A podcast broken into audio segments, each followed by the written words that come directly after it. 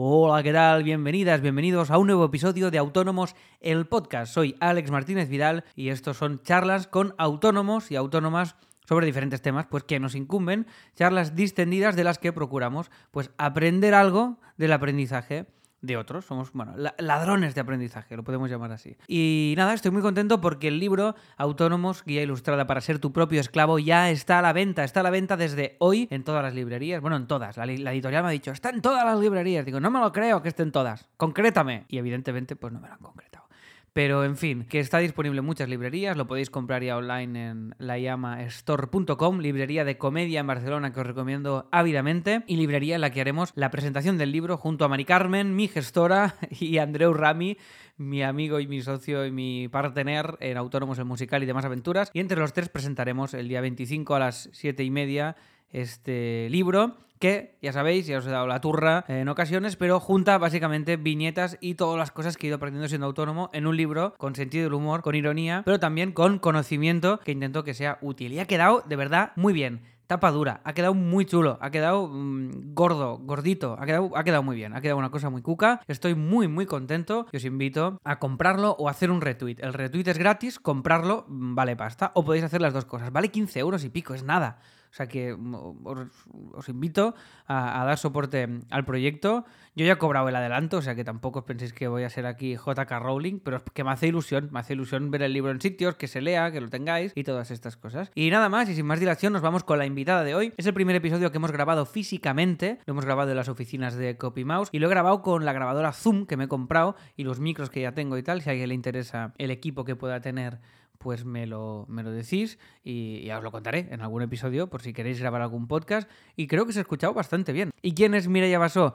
Pues es la, la fisio que nos lleva en los entrenos que hacemos con Xavi Robles, que también vino de invitado a este podcast. Y ella, pues eh, entre ella y Uri, depende del día que vayamos, nos hacen las sesiones de entreno y todo el, cardio, los burpees y las cosas estas uh, demenciales para mantener el cuerpo sin que entre en una excesiva oxidación. Y nada, y vamos a hablar hoy de la diversificación, de diversificar. Y el caso de Mireia es muy interesante porque siempre traigo gente aquí del mundo digital o en mundos parecidos a los míos. Y bueno, aquí vemos como una fisio que se ha hecho autónoma, pues ha logrado diversificar y está cómoda con ello. Y de todo esto vamos a hablar. van saliendo más temas durante el episodio, ya veréis. Y espero, pues nada, que os haga compañía un ratito. Y nada, eh, sin más dilación, eh, nos vamos ya con Mireia Basó.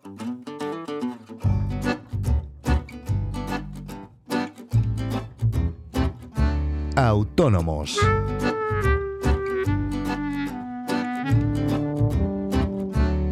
Un podcast que quiere venderte un libro. Con Alex Martínez Vidal. Mireia Basó, ¿qué tal? ¿Cómo estás? Hola Alex, ¿qué tal? Buenos días. Buenos, buenas tardes ya, buenos días. Bueno, como esto es un podcast, da igual cuando lo escuche la gente. Exacto. Bueno, hoy estoy contento porque eh, es la primera vez que estreno el, podcast presencial. Has venido hasta el estudio, hasta CopyMouse, y estamos grabando esto físicamente con, un, con una Zoom que me he comprado una tarjeta de sonido. Y tenía mucho miedo de no saber cómo funcionaba, pero parece que bien, ¿no? Mm, tiene muy buena pinta. Hemos estado probando antes y sonaba súper bien. Parece, parece que, perfecto. Yo creo que queda muy guay. Bueno, pues eh, mire, a ver, siempre empezamos igual eh, los episodios. Y antes que nada, me gustaría que para todos los oyentes del podcast nos digas quién eres y a qué te dedicas. Vale. Bueno, soy Mireia y soy fisioterapeuta. doy fe, ahora lo contaré, pero doy fe de ello. Soy fisio y me dedico especialmente al mundo del deporte, aunque también hago un poco de todo, pero sobre todo del deporte. Entonces, eh, pues por las mañanas estoy trabajando en un centro que se llama Summit Fisioterapia. Summit, hagamos la cuña aquí a Uri, que esté contento. sí, sí, es el centro en el que entrenamos Xavi Robles, que también se pasó por el podcast de Autónomos, y junto a él hacemos unos entrenos muy locos. Eso es. Y o Uri o tú nos torturáis dos veces por semana. Para, para, ponernos un poco, un poco en forma, sí, sí. Para que se despejen un poco. Eso es. También de sus vidas ajetreadas de autónomos y no ayuda, ¿eh? No ayuda mucho a despejarnos. Salimos torturados perdidos. No, pero muy bien, muy bien. Summit, si os duele algo en el cuerpo, Summit. Que Uri me ha dicho, eh, no haces cuñas en el podcast. Pues mira, Summit, ¿vale? Summit Fisioterapia. Están en Vía Augusta con... ¿cómo, ¿Qué calle es? Con Diagonal. Con diagonal, un mm. poco más arriba, pero sí. Con Comta Salvatierra, sí. Esto. Pues en Barcelona, ahí lo tenéis. Vale, vale, perdona, Mireia, que te he cortado. pues por las mañanas estoy en este centro y luego por las tardes estoy en un centro de alto rendimiento. Y entonces, pues, eh, compagino este tipo de fisio tal vez un poco más privada por las mañanas de gente quizás algo más normal, más del mundo de calle, ¿Mm? y luego por las tardes pues con gente que se dedica pues ya solamente al deporte y está orientada a, a eso. Directamente a eso. Eso es. Muy bien. ¿Y hace que eres autónoma? Antes me has dicho cinco años más o menos. Unos cinco años, sí. Y me has dicho una cosa muy interesante que creo que es guay, que es que tus padres o tu, tu familia son autónomos. ¿A qué se dedican? ¿Qué hacen? Mi padre es médico dentista y empezó ya, bueno, al principio pues sacó la carrera de medicina y todo, pero bueno, que al final él se montó su propia consulta y Sí. eso pues le hizo convertirse en autónomo. Y yo pues desde pequeña, desde que, desde que nací, eh, he vivido pues en casa una situación siempre de autónomos. O sea que no he tenido nunca ninguna otra situación, por lo que al final pues mm, me siento autónoma ya desde que, desde que nací. En Desde parte. pequeña, ¿no? Sí, sí, es, que, sí. es que yo creo que esto que dices es muy guay porque lo has dicho tú y me he identificado también porque mis padres también son autónomos. Y creo que tiene mucho que ver con que después tú te lances a ser autónomo o no te dé tanto miedo el hecho de lanzarte a ser autónomo. Porque hay gente que, claro, que ven a sus padres llegar a casa del curro y, hostia, em, el jefe, el no sé qué, el horario, el tal. Y cuando tú ves en casa que tus padres son sus propios jefes, que no existe la figura de jefe en tu casa, o sea, no, no- No existe, nunca ¿no? un padre habla de un jefe, ¿Qué va? yo creo que el tú verlo hace que sea que tú veas posible el hecho de hacerlo. Y creo que es guay esto. Creo que hay mucho de, de educación, ¿sabes? Que si de pequeños nos dicen, tenéis los dos caminos, porque el de autónomo lo aprendes en casa y el otro ya lo ves, porque todo el mundo es asalariado. Claro. Y si de pequeño ya ves que hay esos dos caminos, creo que es una cosa chula e interesante que no había pensado. Y al decírmelo tú digo, hostia, es verdad. Mm. Digo, yo creo que en parte soy autónomo porque siempre he visto a mis padres currar mucho, pero su proyecto y a su bola. Bueno, de hecho, eso que dices tú, ¿no? Que cuando eres pequeño, pues quizás tienes siempre la, la idea que hacen tus padres, ¿no? Y yo siempre tenía eso de, jolín, cuando sea mayor, trabajaré como, las condiciones laborales serán como las de mis padres, ¿no? Y, y al final luego a medida que vas creciendo te das cuenta que no, que hay muchos, muchos paradigmas y muchas cosas. ¿no? Muchas maneras de hacer. Eso es. Sí, sí, sí, total. Y, y bueno, pues al final, al estar con, con una familia autónoma, pues te das cuenta de que si no lo hubiese estado, mm, seguramente no tendría ni idea de cómo funciona el mundo autónomo. O al menos menos que ahora. Y, ni- y ni- y ni te metes en ese camino, porque ya es como un camino que dices, esto... o sea, Y además como hay este run run de los autónomos, el sufrimiento autónomo, todas estas cosas, es, eh, es guay, es guay este, este punto. Y creo que molaría que desde pequeños eh, hay, hay esta, esta visión, porque siempre la, la educación creo que siempre va con muchos años de, de delay y siempre hay esta cosa de estudia, no sé qué, consigue el trabajo estable, consigue... y esto ya hoy en día ya es, creo que ya es imposible, ni, un trabajo, nada. ni tener un trabajo estable, normal, decente o digno. Y, hostia, me molaba charlar contigo. Tú llevas cinco años, yo llevo, hostia, lo, lo pregunté el otro día y me, me he olvidado. Unos cuantos más. Sí, pero no muy, bueno, sí, unos 15, una cosa así, tampoco muchísimo más, 15, 12, 13. Bueno, ya son unos cuantos. Ya son unos cuantos, sí. Sí. Y, y me pareció interesante usar esta charla para, para contar un poco tu experiencia y también la mía sobre el tema de diversificar, porque hay como esta leyenda de que, hostia, el que tiene un trabajo estable tiene estabilidad y el que es autónomo tiene inestabilidad. Hay como estas dos visiones así generalizadas y yo la desmiento totalmente. Yo creo que es justamente al revés. O sea, tú, ¿a ti qué te llevó a hacerte autónoma? ¿Qué te empujó? O sea, ¿tú, tú tenías vocación de ser autónoma y tenerlo como lo tienes ahora, que ahora nos cuentas que lo tienes un poco ahí diversificado, o fue como te lo encontraste y no, te- y no tuviste más opción? ¿Cómo, cómo fue? Yo no es que tuviese vocación, porque eso es verdad, pero sí que mi De autónoma, de de fisio, sí. autónoma, de, de- de fisio, espero tenerla siempre. Eh, pero sí que es verdad que por vocación no, no, no era autónoma, para decirlo así, porque cuando yo em- acabé la universidad y empecé un trabajo serio, hasta entonces pues hacía los típicos trabajos que hacen todos los estudiantes, o la gran mayoría, ¿no? De trabajos de verano que son Sí. que ganas cuatro chavos y ya Súper bien pagado, sí. Y, pero cuando empecé la, cuando acabé ya la universidad y todo, eh, encontré mi primer trabajo serio. Y me dijeron que tenía que ser autónoma. Y pues claro, pues dije que sí. O sea, no tenía otra. Al final era, fue, fue así. Te dijeron tal cual, para trabajar aquí tienes que Tienes ser que ser autónoma. Sí. Claro, esto sería. Esto realmente. em, no, no acaba de ser muy justo para el trabajador, ¿no? Real- realmente Lo que tendrían que haber hecho esta gente es, no, te, te contratamos Exacto. y ya está. Pero a lo mejor te hicieron un favor. En el sentido de que ahora has diversificado, ¿no? O sea, ahora ¿cu- ¿cuántas fuentes de ingresos puedes tener Muchas, haciendo tu misma actividad? muchas, muchísimas. ¿Cuántas Ah. son? Muchi- Me imagino un mil de repente. Muchísimas, infinitas. ¿Con quién te crees que hablas? No, Ah. por ahora, eh, durante todo el año, no, Eh. no es toda la vez, durante todo el año tengo cinco.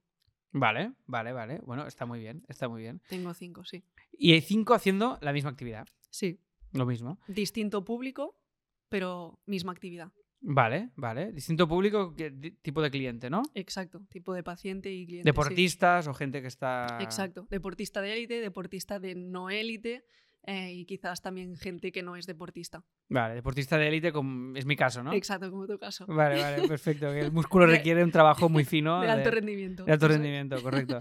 Claro, es que es muy guay porque eh, es, es esto. O sea, yo creo que el, el mensaje de- del episodio de hoy es diversificar. Porque creo que esto es muy importante. Porque tú tienes cinco frentes abiertos. ¿Tú consideras que vas ultra agobiada por la vida o vas bien? Yo creo que ahora voy bien. Yo Vale. creo que ahora voy bien, pero si lo compagino bien, si yo tuviese estos cinco trabajos a la vez, al final no, el día tiene 24 horas y la semana tiene 7 días. A la vez te ¿sabes? refieres que estacionalmente hay épocas que, que solo tienes dos, por ejemplo. Exacto. Otros tres, otros. Eso es. Pero hacer cinco en un día o cinco en una semana es casi imposible. Claro, Es muy complicado. Si quieres hacerlo, desde mi punto de vista, ¿eh? si quieres hacerlo bien, claro. para hacer tantas cosas a la vez, al final uno no rinde. Yo creo que eso es como norma general, ya no solo en fisio, sino en, en todo en la vida. Bueno, puedes hacer muchas, pero en orden, Exacto. no a la vez, ¿no? Sí, No sé quién lo decía, esto era como. Era como algo de. como rollo de autoayuda y tal, que era como. Podemos con todas las cosas, pero no con todas a la vez. eso es. Era como una detrás de otra, ¿no? Y es muy interesante en tu caso que te lo puedas dividir por estaciones. Y esto es guay. O sea, te has montado una agenda y un calendario chulo. Mm. Y claro, otro dirá, no, claro, pero es que yo quiero un curro de fisio estable en un centro. Vale, perfecto. Pero la paradoja de esto es que el que dice que el autónomo tiene más inestabilidad, en realidad, si tú, tú ahora pierdes a un cliente de estos cinco, te siguen quedando cuatro. Mm. Con lo cual, mm, vas bastante tranquila. Sí, No tienes miedo de, ay, si me despiden aquí, me despiden ahí. me-". No, tienes un equilibrio, te, da, te dan pasta las cinco cosas y te lo puedes repartir bastante bien. ¿no? sí. Siempre tengo cosillas que si alguna vez me falla algo, pues tengo otra vía. Mm, Es como un plan B, un plan C, un plan D. Sí que es verdad que de, las, de los cinco trabajos que podríamos decir que tengo, hay dos que son quizás los que tienen más peso. Pero al final siempre tengo un, otros planes. Los otros tres trabajos que me sobran los puedo ir potenciando. Al final son, no son tan importantes, para decirlo así, eh, pero los puedo potenciar en el caso de que yo perdiera los otros dos trabajos. ¿Y esto ha sido algo consciente que te has ido montando tú? ¿O, con, o simplemente ha sido como este no me da suficiente, voy a buscar otro y, y te has acabado encontrando con esto? ¿O era un plan ya desde, desde el inicio de decir, vale, esta gente me pide que me haga autónoma, pues voy a tener varios frentes abiertos y tal? ¿Fue una meditación así? Yo creo que ha sido una mezcla de todo. Yo creo que ha sido desde el principio porque las cosas han ido saliendo solas y al final pues mm, coges un, te sale una oportunidad y la aceptas porque yo también soy la típica que dice sí a todo y más que ahora pues al final llevo cinco años, tampoco creo que sean, no son muchos, sí que tienes experiencia pero no son muchos y al final pues te apuntas a cualquier bombardeo. Y claro, al final poco a poco pues te das cuenta que tantas cosas, como decíamos ahora, tantas cosas a la vez no puedes hacerlas. Entonces pues paras, meditas y dices, oye, vale, tengo que compaginarlo, si realmente eh, no puedo hacerlo todo a la vez, pues Sí. hay que organizarlo de alguna manera para que pueda hacerlo. Y la parte buena de ser autónomo es que tienes una flexibilidad que quizás con otros trabajos no tienes. Mola. Entonces, pues eso es, es muy bueno porque es, para mí es mucho más fácil poder compaginar todo esto, estos trabajos. Es que me gusta mucho tu caso, de verdad, ¿eh? porque creo que es, eh, o sea, es sintomático de los tiempos que corren y, y- y ya te digo, de esta parte de diversificar siendo autónomo, porque lo que decimos, si te echan de uno, seguramente puedes potenciar o decir a los otros cuatro, oye, tengo más horas y, y a lo mejor te pueden dar más horas. Exacto. En mi caso es lo mismo, pero claro, en lugar de diversificar en, en, sector, en el mismo sector, que esto, es- que esto creo que, ha- que es guay y que puede inspirar a oyentes que nos estén oyendo y decir, hostia, claro, yo me dedico a esto, pero nadie, nadie me va a contratar para ganar los mm, 2.500 euros, 3.000 o 4.000 que quiero ganar cada mes como objetivo. Me lo invento la cifra, ¿eh? Pero de repente es, vale, nadie te va a contratar para, s- con ese sueldo, pero a lo mejor sí que logras tener lo que, como tú, cuatro, cinco, seis frentes abiertos y que cada uno te genere algo. En mi caso es bastante parecido, yo creo que tengo unas seis cosas más o menos como tú y a- también estacional, porque ahora, por ejemplo, con el libro es, esto me dura tres meses de trabajo y ya me olvido, y es una cosa que ya está ahí y te da algo de ingresos. Pero luego, pues el proyecto de teatrabarcelona.com, por ejemplo, que es una web de entradas de teatro y tal, pues está ahí, eh, es un proyecto que monté yo, el estudio de diseño. Claro, en el momento, por ejemplo, de la pandemia, claro, la web de, de teatro, que era un proyecto que iba muy bien, que también hicimos el proyecto en Madrid y tal, de repente, claro, pandemia, teatros chapaos, y ese proyecto se Claro. quedó a mínimos totalmente.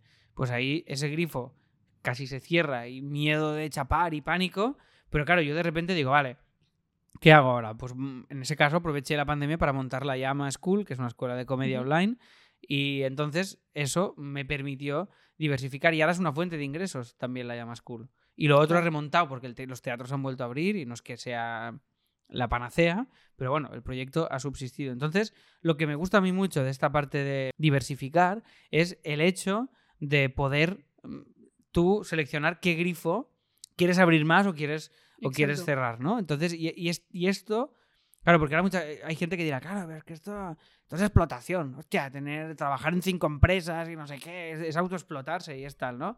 Y es ser un esclavo de ti mismo. Y sí, yo, yo creo que hoy en día, en el primer mundo, eh, somos esclavos todos, aunque sea de un Todo jefe, el del capitalismo, llámalo como quieras, ¿no? El hecho de tener los privilegios que tenemos en el primer mundo, que igual se están acabando, esto es otro tema ya, queda para otro episodio, pero sí, sí que hay esta parte de decir, hostia, mm, tenemos... eh, te- eh, siempre estás explotado, siempre estás esclavizado. Entonces, si, es, si tú tienes el poder de decisión o tú le quieres decir a un cliente tuyo, no, mira, yo puedo currar estas horas. Pues entonces, si encaja bien, si no encaja, no, pero tú tienes un cierto poder de decisión sobre tu, tu rutina, tu día a día, tus agendas, o tú, o tú si, Claro. si ahora dijeras, yo no, no es que yo los jueves no quiero currar, tú puedes hacerlo. Sí, Y esto es una ventaja. Tú eres como un híbrido en realidad entre trabajo fijo y autónomo. Sí. Eres autónoma, pero estás en medio, ¿no? exacto. Sí, sí. estás en medio de esto. soy como una peli que dicen soy divergente. Soy Tienes- divergente, tienes, sí. tienes de todo, ¿no? Exacto. Sí, sí, sí, al final, pues es, a mí me gusta mucho. Me da, me da una libertad que quizás con un trabajo más convencional no, no tienes, ¿no?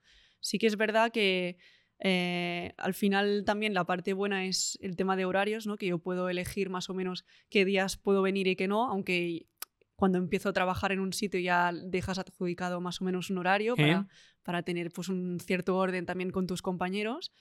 Pero sí que es muy bueno eso, ¿no? Que cuando hay algún imprevisto o alguna, a lo mejor quiero hacer una formación fuera, por lo que sea, eh, yo aviso con cierta antelación para que mis compañeros se organicen y no hay ningún problema. Al final también estoy en mi derecho a hacerlo. Claro.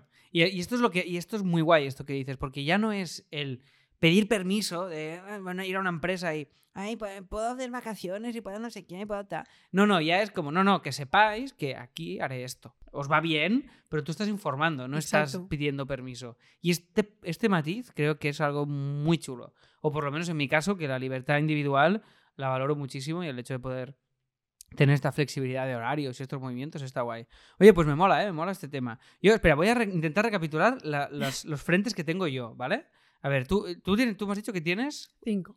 Cinco. ¿Los has dicho todos al principio o te has dejado alguno? He dicho, eh, bueno, estoy en el centro, Sí. en el centro privado, ¿Sí? en Summit. Luego estoy en Summit, el ¿eh, Uri? Para que no te queixis. Summit, Summit. con dos M's y con un Summit. ¿Es dos M's o una? Summit, sí, sí. Con dos M's, vale. Estima vale. en inglés. Sí, sí, vale, vale, perfecto. I know, I know. Es para los oyentes que no saben inglés. Es broma, yo tampoco Google Translate lo tengo buscan ni idea.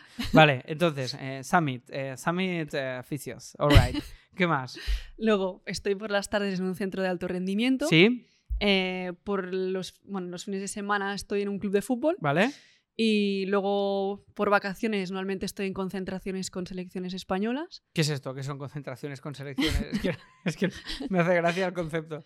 Sí, o sea, yo estoy con la selección española de hockey. Ah, vale. ¿Y concentraciones? ¿Por qué este Las término? concentraciones es... Es que soy, yo soy de, practico deporte a nivel usuario cutre, bueno, de élite, perdón, perdón. Sí, de, de Pero- alto rendimiento. de alto sí. rendimiento, pero no en equipo. Entonces, como no odio el fútbol, no me gustan, de- no, no- no veo estos acontecimientos ni como espectador, no entiendo, Vale. no entiendo nada. Las concentraciones son eh, entrenos o son una especie de eh, semanas Sí. preparatorias Ah, a vale. campeonatos. Ah, sí, hostia, pues de verdad que acabo de descubrir esto. Como muy intensivo, ¿no? Es, eso es. Por ejemplo, en las Olimpiadas de Tokio, todas las, con, o sea, todas las selecciones de todos los países, entiendo y imagino pues, que meses antes eh, se concentraban todos los jugadores o jugadoras Mm. y hacían pues sus entrenos y todo, porque al final las selecciones cada jugador es de un equipo distinto, no están todo el día entrenando juntos. Entonces, pues dicen, vale, pues de, de primero de febrero hasta último día de febrero, pues en Madrid nos concentramos todos allí. Y entonces, pues claro, necesitan un staff y allí hay fisios, hay preparadores físicos, hay de todo.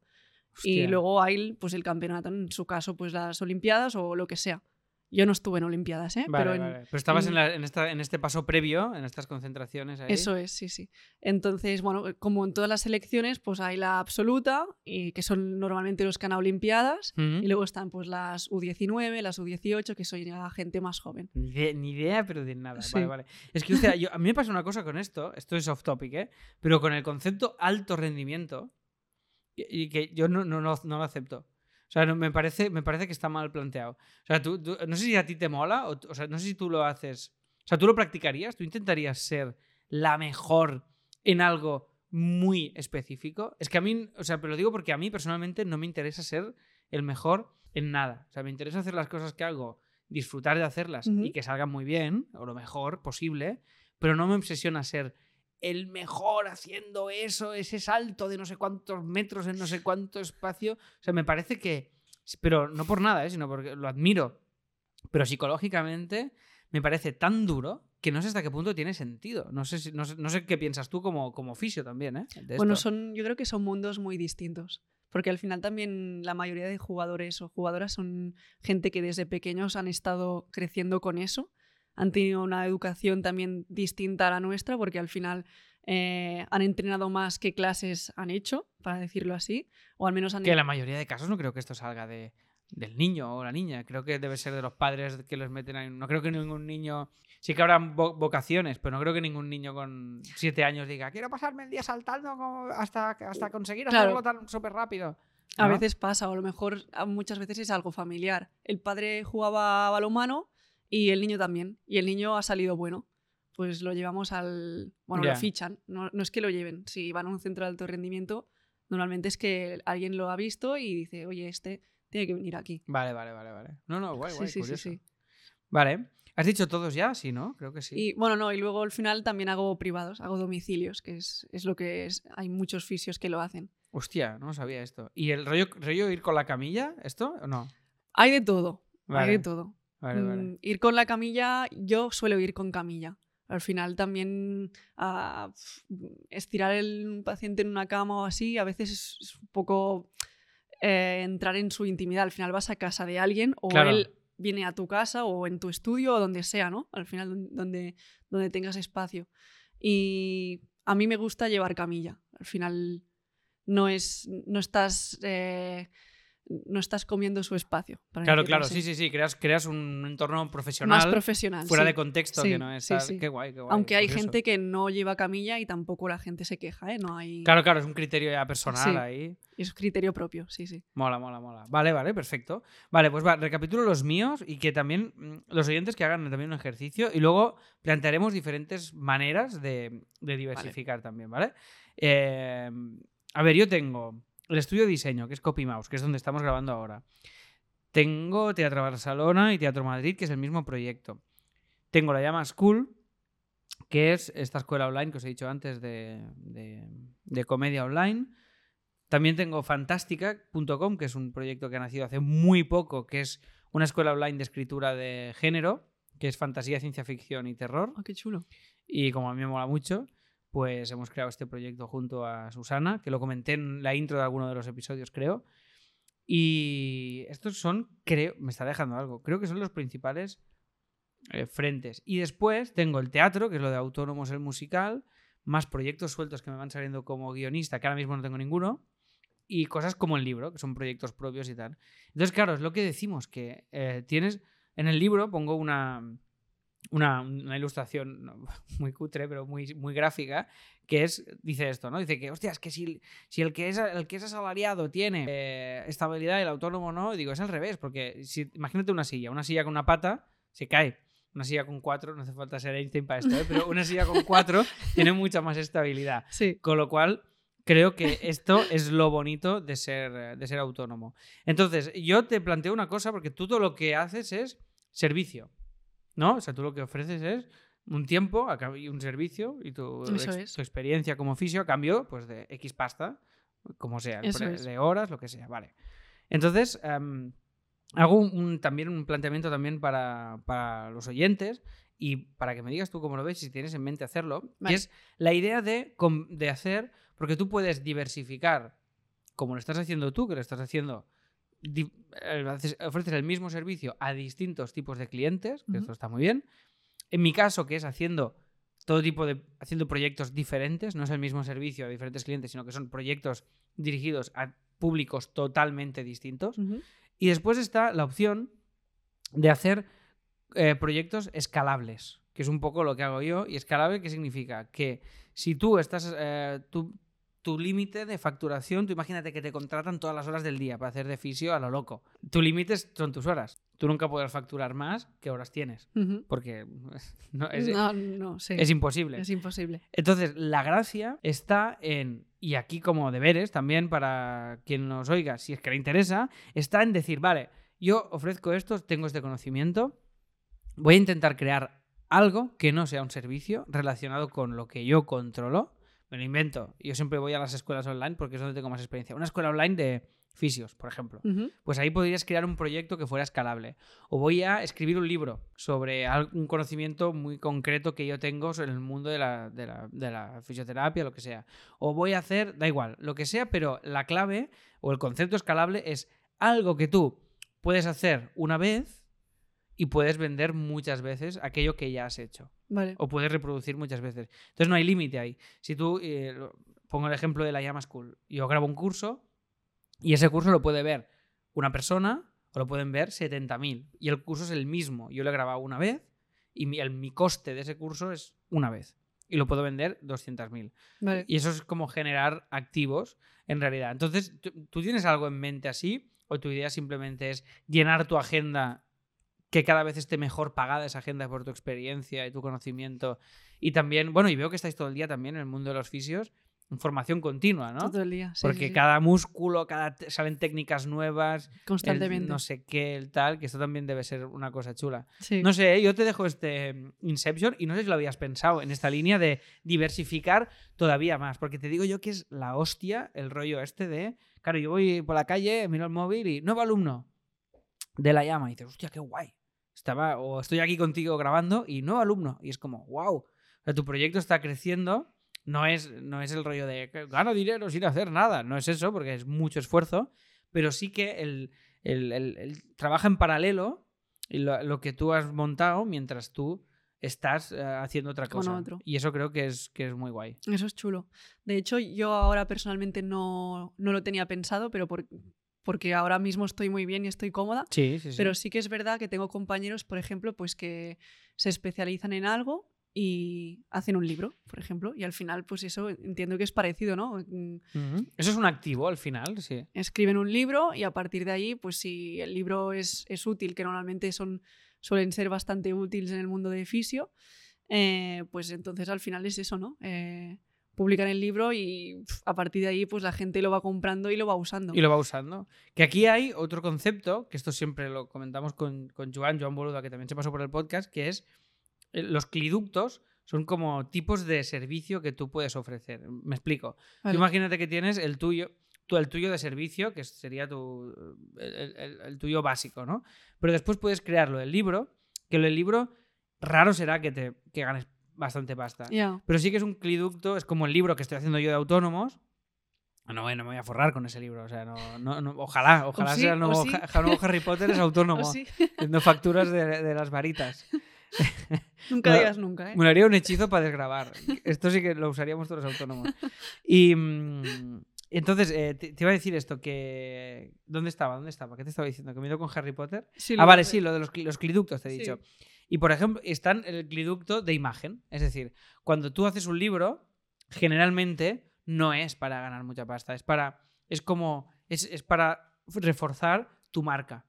O sea, tú imagínate que tú te quieres posicionar como Mireia en fisio de, yo qué sé, algo muy de gemelos, me, me lo estoy inventando, ¿vale? Y yo soy experta en gemelos, lo peto. O sea, a mí me das un gemelo hecho una mierda y te... lo- Existe eso, ¿eh? me- ya lo, Hay, ya hay lo fisios muy buenos en isquios, hay fisios Es muy que buenos en... To- Sí, sí. Es que esto. Buah, están saliendo muchos temas guays. Porque, bueno, yo voy haciendo pausas raras porque he ido. Tu padre es dentista y yo he ido ya al dentista y me han hecho una cosa en la boca y me vienen como. Calfreds, no sé cómo se llama esto. Es Sí, escalofríos, ¿no? Sí, pero esto como cuando algo está muy frío y se te mete ahí y entonces voy haciendo como, un- ¡ah! como unas pausas raras porque me duele bastante. Bueno, Sensibilidad dental, ¿no? Sería. Sí, e- eso, eh, correcto, correcto. Entonces, eh, lo, que, lo que decías, esto de, existe, ¿no? El fisio de... ta- Claro, claro que existe, que esto es otra cosa muy guay, que están saliendo muchos temas, que es- yo creo que de aquí saldrán muchos episodios individuales, que es, por ejemplo, la especialización como un valor para diferenciarte. Es decir, un dentista es un médico especialista en la boca, en los dientes, en tal. Tú no irás, o sea, si te duele el pie, no irás al dentista. ¿Me entiendes? Entonces, la especialización siempre es un valor muy guay. Muy, seas fisio, seas lo que seas. Si eres diseñador gráfico, no es que yo estoy especializado en diseño editorial de no sé qué o tal. Tengo un amigo que es dibujante que está especializado, por ejemplo, en todo el proceso de. en, en, eh, novela gráfica histórica. Entonces, todo el proceso de documentación. Si hace una novela gráfica inspirada en la guerra civil, pues es experto en documentarse y en hacer unas ilustraciones de esa calle como estaba en aquel Claro. momento, con las armas que llevaba la gente. con- Y claro, lo van a buscar todo el rato a él para hacer eso. Entonces, la especialización es muy, muy importante y es, y es una herramienta muy potente de marketing. O la llamas cool. Es una Mm. especiali- Somos cursos online, pero no de creatividad. No, no, de humor, de comedia, Claro. para aprender comedia. Que es lo mismo, que es como yo, el gemelo, ¿no? Mm. O el no sé qué, o no sé cuántos. Bueno, Eh, te iba a decir, est- eh, estaba con los cliductos, perdón. He dicho el de el normal, el de imagen, que sería el libro, ¿no? Vale. Pues saco un libro que aunque no me dé mucha pasta, a mí me puede posicionar como especialista en un sector. O por ejemplo, en mi caso, mi objetivo secreto, que lo comparto aquí ahora, es saco el libro, pues sí, he cobrado un adelanto con el libro, pero es la ilusión de hacer el libro, de compartirlo con los amigos y tal. Pero mi objetivo es que me acaben contratando para hacer las viñetas que hago de autónomos ¿vale? en algún medio, en algún diario, en algún tal. Y es ah, hablando de diversificar, ah, otra patita, otra Claro, patita que ya igual- te das como conocer también, ¿no? Claro, entonces es un cliducto de imagen, que seguramente sería lo más equivalente a sacar un libro, ¿no? De esto. Y luego están los cliductos de, de margen, que puede ser un tipo de. Tú puedes hacer, imagínate lo que decimos, que te especializas en, en gemelos y no sé qué, y haces unas consultorías o unas formaciones que te las pagan ultra bien. Y creas ese, ese servicio súper específico, súper premium, de pues que a lo mejor en tu caso, yo que sé, serían los domicilios, que imagino que es más caro que ir a una consulta para el paciente, ¿no? Sí. pues ahí ganas tú más margen. Bueno, hay diferentes tipos y tú te lo puedes montar a tu manera, pero es interesante que cuando tú como autónomo planteas todo lo que puedes ofrecer y todos los caminos que tienes para generar ingresos, puedas, yo, yo no soy experto en marketing ni nada, esto son cosas que he ido aprendiendo yo, pero que tomes estas decisiones conscientes y que intentes variar, que no todos sean lo mismo, que no todo sea solo hago esto, hago mi servicio y ya está. No, intenta, intenta hacer Buscar varios más.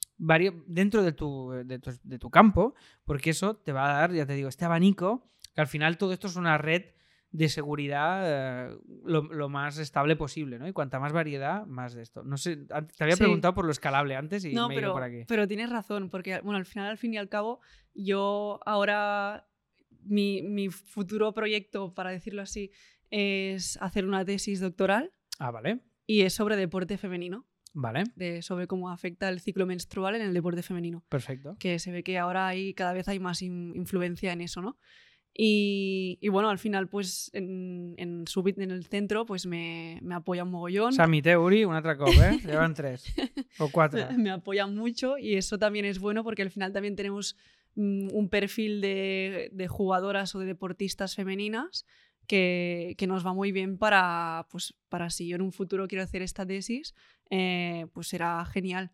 Y al Tener final, esta pues, info. Y mira, al final es una especialización. Exacto, es un- poco a poco te vas como decantando en un perfil que está dentro de la fisioterapia deportiva, porque al final no deja de ser fisiodeportiva, pero poco a poco, sin quererlo, por decirlo así, te vas decantando ya en un tipo de jugador eh, público. concreto. Sí, sí. Qué guay. Ey, pues aquí, pero aquí, ahora que me has dicho esto, creo que hay un filonazo, ¿eh? Aquí tienes que montar algo online o algo con este, con este tipo de público. Y, bueno, e, tú imagínate lo que has dicho ahora, esta idea, simplemente esto de, de el deporte femenino, la menstruación, tal, todo esto, es brutal. Te da, para, te da un filón para crear aquí lo que, lo que quieras. O sea, puedes hacer desde la tesis que estás diciendo, pero en un futuro puedes hacer un libro, puedes crear un podcast. Imagínate, ¿eh? Que haces un podcast, como estoy haciendo yo para acabar vendiendo el libro al final. ¿No? Tú puedes hacer un podcast charlando con deportistas, Sí, sí, totalmente. con charlas con ellas sobre esto específicamente. Te posicionas, mm, seguro que esto atrae gente también a la consulta y seguro que puedes crear aquí Total. una comunidad y, y lo puedes ir haciendo grande. O sea que, que es un ejercicio muy guay. Pues mira qué guay. ¿Y lo, cuándo lo harás esto? ¿Lo tien- tienes en mente o es un futuro? Mm, es un futuro medio, por decirlo así. Vale. Porque al final una tesis son, son muchas horas, son muchos años también. Y creo que ahora estoy en una edad muy buena para hacerlo.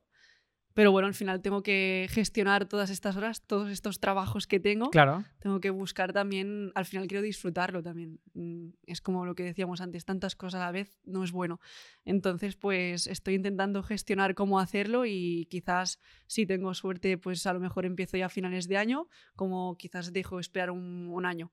Claro. ya claro. veremos. Pero bueno, está en un... no queda mucho, para decirlo. Está ahí en un, en un tintero Sí. ahí que lo ves en el Sí. horizonte, ¿no? Sí, sí, sí. Muy bien, muy bien. Guay, qué guay. Mola, mola, mola mucho eso. Pues todo mi apoyo a esto porque me mola, ¿eh? Hostia, y yo de ti haría un podcast ya, ¿eh?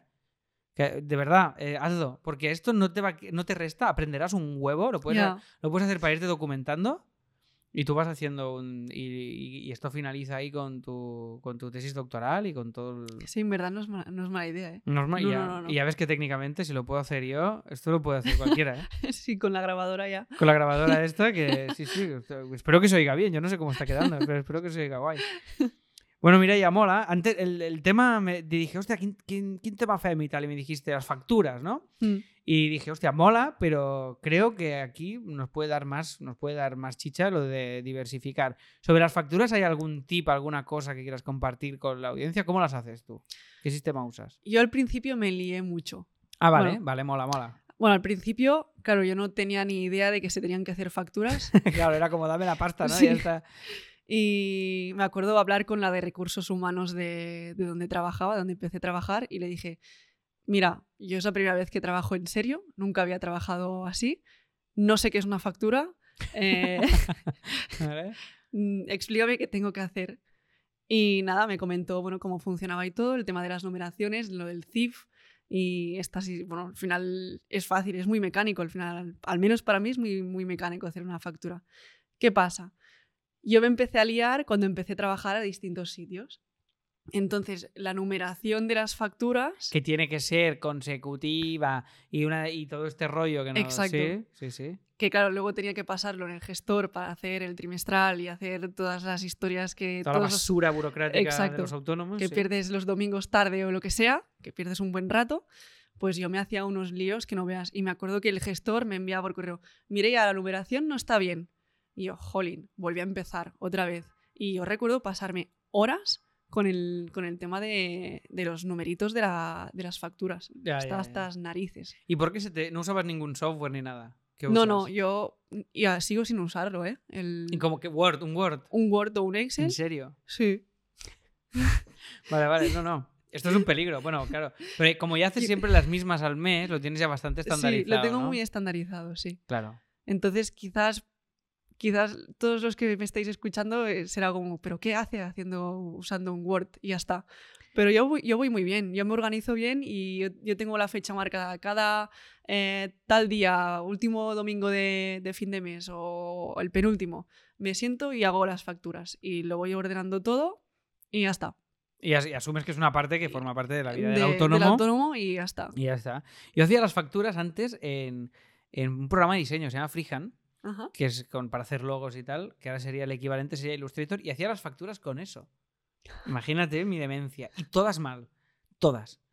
¿Tiene, ¿Vuestra actividad tiene IVA? Es que no lo sé. No, Hostia, esto es la hostia. ¿eh? sanidad no tiene IVA. Qué Uh, pues me Sí. voy a hacer sanitario, pero Sí, ya voy a no estudiar. IVA nosotros. Voy a estudiar para esto. Joder. Y, y entonces quitas el IRPF de la base imponible, ¿no? Y ya Eso está. sí. Yo uso factura directa porque a mí el software de facturación me ha cambiado la vida Porque yo me equivoco en cualquier suma, resta, soy fatal. Soy nefasto, soy horrible. Y el, y el software este, ya os lo dije, mm, yo uso factura directa. Si alguien quiere un descuento, me escribís, que tengo un código que os da como seis meses con un 50%, de, 50, 50 de descuento. Y a mí me va ultra bien, porque entro ahí, hago las facturitas, exporto en PDF, las tengo todas consecutivas. Si es intracomunitario, extracomunitario, si no lleva IVA, si tengo que hacer una factura para afuera, lo tiene todo contemplado y va ultra, ultra, ultra bien. ¿Y, qué te desgrabas tú? Porque, claro, te tienes que desgrabar bastantes, bastantes. Mm, porque, claro, desplazamientos, la gasolina, ¿cómo lo haces esto? Yo el tema de la gasolina tuve un, bueno, tengo un problema y al final es que no puedo justificar o me cuesta mucho justificar cuando... Que es para trabajar. Sí. Pero ¿no te da mucha rabia esto? Sí. Muchísima. Y es que da igual. A mí la gasolina es un gasto muy grande. Claro, claro. Durante el mes es mucho y, más ahora. Porque claro, tú, tú en mi caso, eh, yo estoy físicamente siempre casi en mi casa o aquí, entonces todo lo hago teletrabajando. Pero claro, tú tienes que. Tú no puedes curar un, un gemelo por Zoom. no. Entonces, claro, estás, todo El, estás todo el día con eso. ¿Y cómo, y cómo has resuelto esto? Eh, bueno, el tema gasolina mm, me lo pago yo. Es así. O sea, no, y no grabas nada, ni un porcentaje. No puedes grabar nada. Solo puedes grabar eh, cuando voy con el club de fútbol sí que me desgraban la, gasolina, pero me lo, me lo, pagan ellos. Ah, no te lo desgraban. No, me lo desgraban. Simplemente te dicen, pásame el ticket y ya... Exacto. Hostia. Es lo único. El resto no, no, no, consigo hacerlo y hablé con el gestor, pero no, no hay manera. No hay manera de, poderlo justificar. Lo que sí que me puedo desgrabar, obviamente, son formaciones, cursos, ropa de deporte. Eso para mí es bueno, porque al final la ropa de deporte yo la uso cada día. Para todo, claro, es tu, ropa de ir por la vida. sí. Claro. Y claro, pues bambas de deporte, a mí es que durante el año a lo mejor uso dos o tres. esto es que me da una rabia, me mm. da una rabia esto, porque al final todo lo que hacemos los autónomos, o sea, tu vida y tu curro van de la mano, van entrelazados. Entonces, eh, no, demuestran que esto es para el trabajo. Joder, no. Si yo voy, es que yo voy al cine y para mí es trabajo, porque yo me dedico al guion. Claro. Por ejemplo. Sí, sí. Y para mí, para mí eso forma parte de mi trabajo. Es, es ocio y curro a la vez. No tengo que estar demostrando cada partida, cada cosa, el porcentaje de la vivienda, el no sé qué, el tal. Y esto me pone nerviosísimo. ¿Y, luego cómo demuestras tú que vas al...? Bueno, yo lo que hago es, eh, he, desistido en todo esto. Entonces, eh, yo lo que hago es, subo todo, yo tengo un sistema que es, subo todas las facturas, tengo un Google Drive, y todas las facturas que recibo a mi nombre las subo ahí. Ordenaditas por mes. Le doy acceso a la gestora. Y no quiero ni que me diga lo que desgraba. ¿O no? Porque me pongo tan nervioso que digo, es que da igual, por 100 euros voy a estar tres días cabreado. Porque me cabreo, pero no por, no por la pasta, sino por el concepto. Entonces yo digo, haz lo que quieras. Haz lo que quieras. Y yo tengo, y estoy tan enfermo con esto que le he dicho que cuando me vayan a cobrar los IVAs y impuestos, que me avise y yo no entro en la cuenta en una semana. Para no verlo. Para no ver el importe que se me quita. Porque no quiero verlo. Entonces pasa una semana y ya queda abajo los numeritos. Y ya no lo ves. Ha entrado algo más Lo sabes, pero no lo ves. Ha entrado algo más de dinero y queda como, oh, eh, como debajo de la alfombra. Camuflado, sí. ¿Sabes? Y yo, uso esta táctica, pero porque lo, lo, odio. Lo odio y me cabrea. O me cabrea muchísimo, por ejemplo, que esto ya hablaremos. Un día quiero que hagamos. Mira, voy a intentar hacer una cosa en este episodio, ¿vale? Voy a poner Se ve que con Spotify puedes poner interacción, que la gente te envíe cosas. Entonces voy a poner, y lo, haré también por Instagram. Voy a poner unas. Em, una cajita para que enviéis preguntas de lo que sea, de autónomos, los que estáis oyendo esto. Y traeré a Mari Carmen aquí, a mi gestora, para resolver todas estas preguntas que tenéis. Haremos un consultorio. Ah, esto es muy buena idea, ¿eh? Como el de la señora Francis, que, era de Sexot, pero de, facturas y de cosas. Y entonces todas las dudas que tengáis de desgrabar, de no desgrabar, pues con Mari Carmen, que es la mejor gestora del mundo, que no me deja pasar ni una, y, nos va a ayudar en todo lo que necesites. si veis esta pregunta en Spotify, ponerlo, ¿vale? Es muy buena idea porque la gente no, no conoce el tema. No conoce el tema y este nos da para otro episodio, que es lo que hablamos antes de la educación y la formación. Totalmente. Que es horrible, tío. Es horrible. O sea, como yo salgo del cole sabiendo los ríos de España, que tampoco lo sé, porque se te olvidan en el minuto cero, pero ¿cómo es posible que salga del cole sabiendo mierdas que me dan igual? Que está bien la cultura general y la, y la formación básica, sí, vale, ok pero yo salgo a la calle y, y no sé cómo hacer una factura, no sé cuánto valen las cosas, no sé cuánto cobrar mi hora. Y creo que esto. Yo creo que esto es un error. Esto y esta educación que se tendría que llamar educación financiera mm. en la vida. Porque fíjate una cosa, que esto es, tabú, el hecho de que nos, mm, O sea, como siempre todo nos cuesta dinero. O sea, tú, el día cero que sales al mundo, el- acabas de estudiar, imagínate que ya no vives con tus padres y ya todo te empieza a costar dinero. La gasolina, el alquiler, ir a cenar, todo vale dinero. Y todo el mundo, y tú sabes lo que vale todo. Pero no sabes cómo generar ese dinero. Nadie te habla de eso. Entonces yo creo que esa educación financiera es básica, basiquísima, ¿eh? ¿Qué es el IVA? ¿Qué, es, ¿Qué son los impuestos? ¿Qué son los impuestos? Es algo tan básico. ¿Cuánto tendrás que pagar? ¿Cuánto? Hay gente que, ah, pues no sabía, llevo dos años siendo autónomo y no, y no sé qué es el IVA. Y es como, pero a ver, igual tienes 10.000 euros en el banco que son del Estado y no lo sabes y de repente estás en números rojos y tienes que pedir una deuda. y tienes- Total. Entonces esto es, un, esto es un drama. Entonces yo creo que esto y, aquí me pongo ya más profundo, pero la educación emocional, eh, la vida, es algo que se tendría que estudiar en los coles. Total. En los coles. en- No lo hacen. Y no se hace. Y creo que estas dos cosas son, son es lo más importante, eh, las dos juntas. Una por desgracia, por el sistema que tenemos, que no hay otra, y la otra porque forma parte de la vida. Y no, y, y- y sin eso no, no- eso lo, tiene- lo aprendes a hostias eh, durante 10 años mm, a base de Valiums y de estar hecho una Total. mierda. Y a hostias, como dices. Y a porque hostias, te llevas total. una sorpresa a veces de, hostia, ¿y esto por qué? ¿Y esto No, qué? porque esto haberlo hecho, jolín, yo qué sé. Que me lo cuenten. Sí. Y todo el lenguaje burocrático que parece Que no hecho entiendes nada. para humillarte. Sí. para que no entiendas absolutamente nada. Y iba a decir algo ahora de esto. Ah, sí, otra cosa que me cabrea es la amortización, que esto no sé si lo sabes. Es, por ejemplo, si yo me compro hoy un ordenador, un Mac, aquí estamos ahora en CopyMouse, hay algunas pantallas, ordenadores y tal, y yo trabajo con ordenadores. Yo me compro uno cada tres años, no realmente, o, o cada dos. Mm, Un ordenador, el, Mac, es de 2.000 euros, de- porque es, es con lo que hago todo mi Claro. trabajo, es mi camilla. Sí, sí. Es que a mí el ordenador, yo llevo con él, no sé, seis, siete años y me sigue funcionando igual. Porque pero la fa- camilla, haces facturas en Word y ya está. Claro. Claro. será por eso. claro. Pero, Pero, la mis bambas, por ejemplo, me duran dos meses o tres. Claro, del gasto que le das, la Claro. ropa, bueno, cada uno tiene su Sí, tal. sí, por eso. Pues de repente, ahora re- resulta que si yo me compro un ordenador, no me puedo desgrabar todo el IVA de golpe. Tengo que desgrabármelo en el- a trocitos en el tiempo. Porque consideran los del Estado, que de repente son informáticos, ingenieros informáticos, que ese ordenador te tiene que durar varios años y que eso es, eso lo tienes que amortizar. Para ellos, para ellos cobrar más IVA. Y no- ¿Me estoy explicando? Sí, sí. Y esto, esto me, me, re- ¿Quién eres tú para decidir que yo? Tú imagínate que yo ganara mucha pasta, que no es el caso, y digo, no, es que quiero un Mac nuevo cada mes. ¿Quién eres tú para decirme que no me lo que puedo no desgrabar? Que no, que ese Mac tiene que ser. eh, Tiene que amortizar. ¿Quién decide que se amortiza, que no se amortiza? Que... Entonces, como es una cosa que para mí es como de ciencia ficción, es como, como cuando. me- O sea, para mí es tan ajeno como, yo qué sé, la- una guerra. O sea, lo veo y no, no- no me entra en la cabeza. Sí. No, no entiendo que eso no, no pueda se pasar. entiende, no se entiende. Y digo, ¿cómo puede ser, tío, que sea un lenguaje tan ajeno a, o tan, a, a nosotros, ¿no? Y que necesitas, pues esto. Y yo tengo, no sé si lo he contado en el podcast, yo tengo un triángulo montado como de amor financiero que es entre mi gestora y mi tía y yo. Entonces, mi gestora habla con mi tía y mi tía solo habla conmigo en, en, en mails de sí o no. O sea, le tengo prohibido que me explique cosas. Es como, las preguntas que me tienes que hacer son sí o no. Es y- como un triángulo amoroso, ¿no? es triángulo amoroso. Entonces, yo tal no sé qué, sí, no.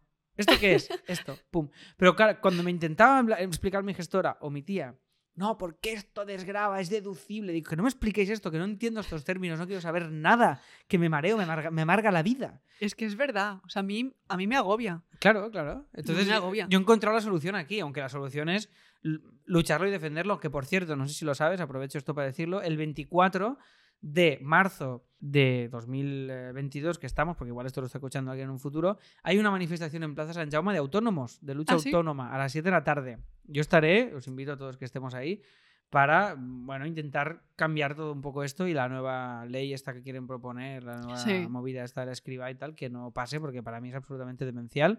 Ya dedicaremos algún episodio a eso también. Hay que dar a voz un poco. Y sí, sí, sí, porque es que realmente es eso.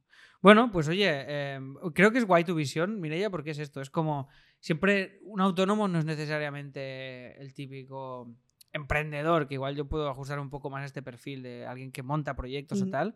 Sino, no, no. O sea, yo soy fisio, sé hacer esto, esta es mi pasión. Pues mira, accidentalmente me medio empujaron a ser autónoma.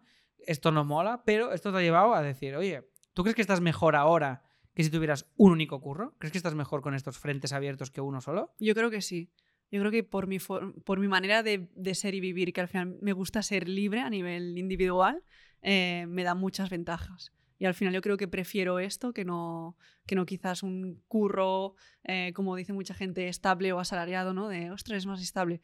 Bueno, mm, sí y no. Entonces, eh, a mí me gusta eso, tener bastantes pues, vías de trabajo y a partir de aquí pues poder elegir cuando quiero una cosa y cuando no.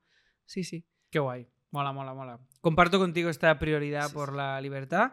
Y eh, ahora, ahora que estoy con lo del libro y la promo, me están llamando de como de algunas radios y, y él empezó a decir una cosa que, que, está en el libro también y que creo que creo que es guay para acabar esto. Y es que ahora estamos diciendo esto de, no, es que ser autónomo tiene más estabilidad que no serlo, que estamos girando un poco la tortilla clásica aquí. Y creo que hay algo guay que es que...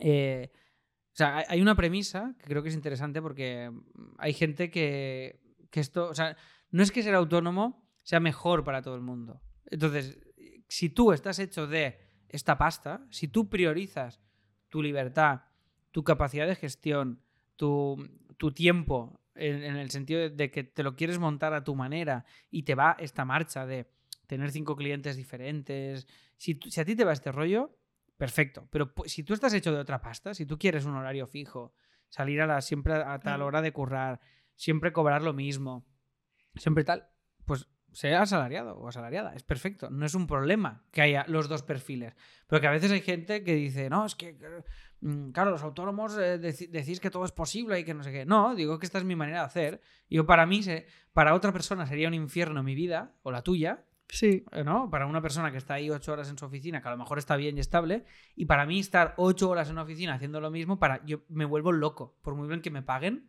aguanto tres días, no puedo soportarlo. A mí me pasa lo mismo.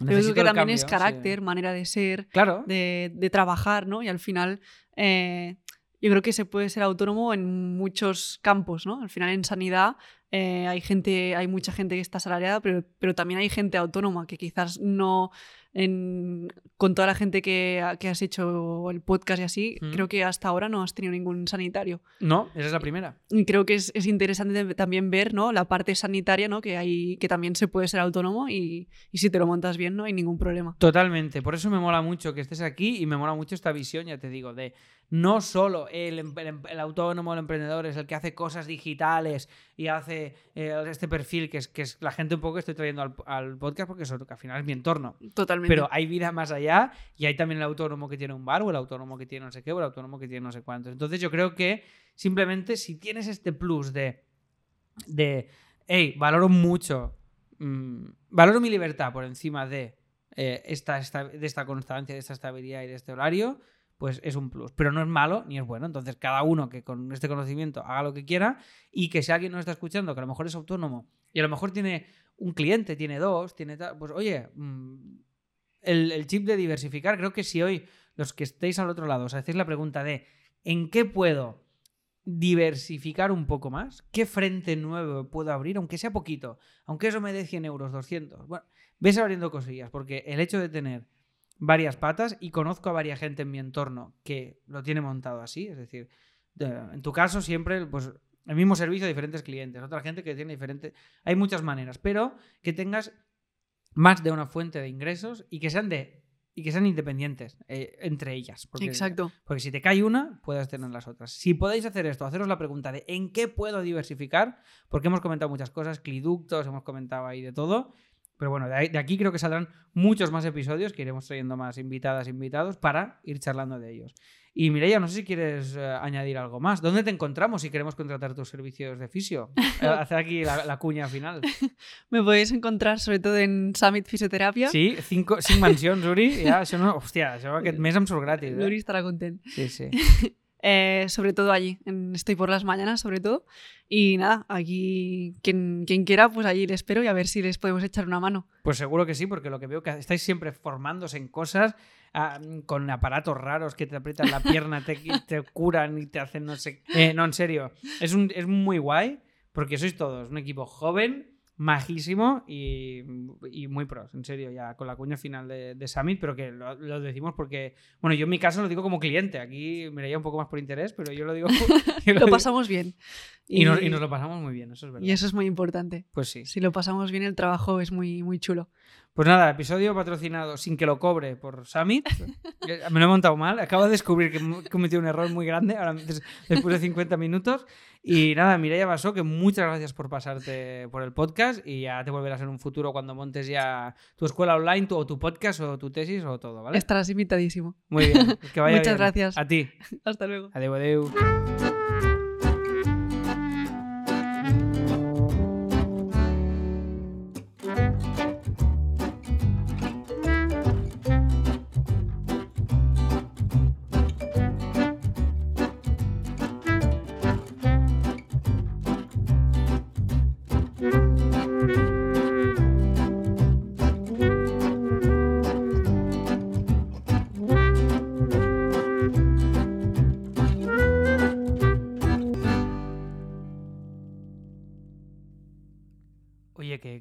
Dicho ya, que está a la venta el, el libro, ¿no?